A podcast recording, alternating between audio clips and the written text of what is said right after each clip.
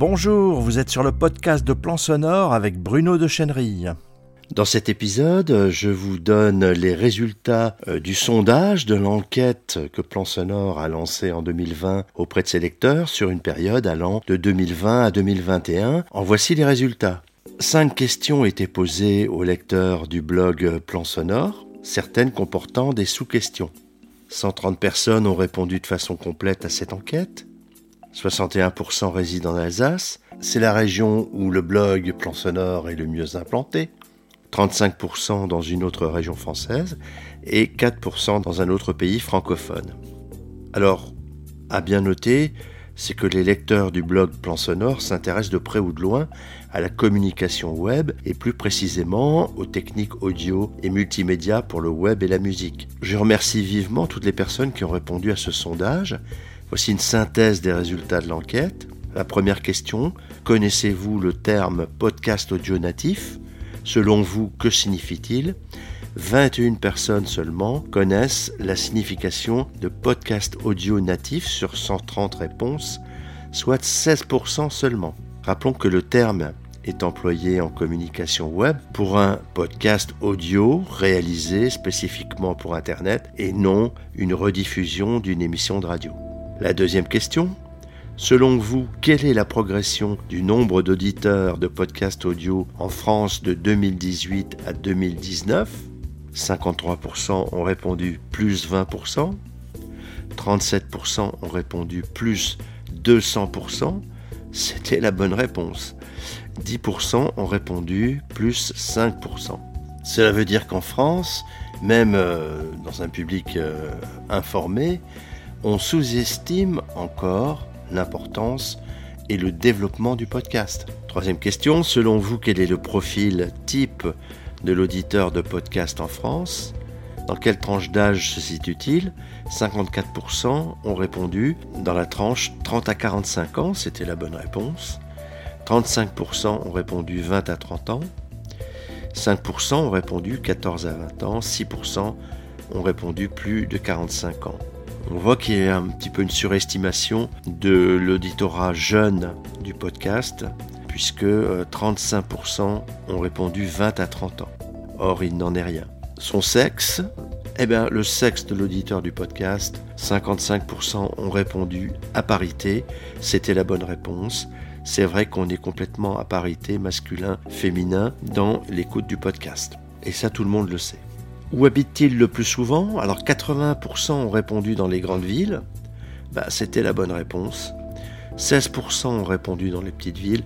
3% ont répondu à la campagne. Il est vrai que le podcast est un mode de communication euh, très urbain. Et ça, tout le monde le sait. Alors, quatrième question. Selon vous, le podcast audio est-il un mode de communication web aussi adapté que la vidéo ou l'article de blog ou d'autres réponses? 65% ont répondu aussi adapté que la vidéo, 56% ont répondu aussi adapté qu'un article de blog. Les autres réponses ne sont pas significatives, elles, euh, ont à peine 1% pour chacun. On remarque que euh, la réputation du podcast est fortement établie puisque on lui trouve autant de pertinence, si ce n'est plus que la vidéo et l'article de blog. Cinquième question, Avez-vous déjà pensé à créer votre propre chaîne de podcast audio pour diversifier et renforcer votre communication web? Oui ou non? 24% ont répondu oui, 76% ont répondu non. Dans cette hypothèse, quelle serait pour vous la meilleure manière de procéder? 55% ont répondu se faire accompagner dans une formation afin d'être rapidement autonome. 18% ont répondu sous-traiter la prestation complète à une agence spécialisée. Les autres réponses ne sont pas significatives, à peine 1% pour chacune. On voit donc qu'il y a quand même une forte minorité parmi nos lecteurs et nos auditeurs euh, du podcast. Une forte minorité, 24%, c'est quand même pas mal, ont répondu oui, j'ai déjà pensé à créer ma propre chaîne de podcast audio pour diversifier et renforcer ma communication web.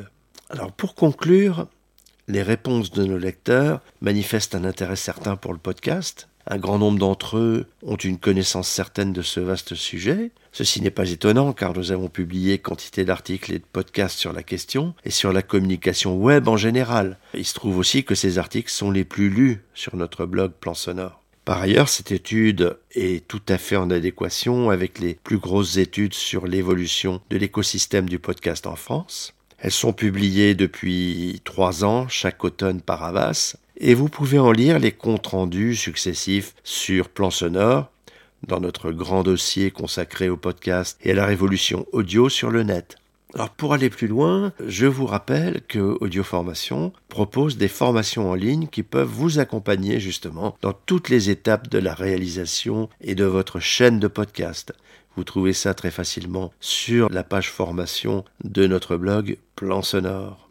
Et je vous signale que la version dédiée aux déficients visuels pour la réalisation de podcasts se porte très bien et avance bien. Et donc cette possibilité est toujours en ligne pour les déficients visuels, les non-voyants, de se former à la réalisation de podcasts. Vous êtes sur le podcast audio de Plan Sonore. Il est disponible sur iTunes, Stitcher, SoundCloud, Spotify, bref, sur la plupart de vos applications de podcast, Podcast Addict, Apple Podcast et Google Podcast. Et bien sûr sur notre site plansonore.fr. Si cette diffusion vous a plu, likez, partagez-la avec vos amis sur les réseaux sociaux, abonnez-vous. Si vous voulez être tenu informé de toutes les parutions, inscrivez-vous sur le blog. Et à bientôt sur plansonore.fr.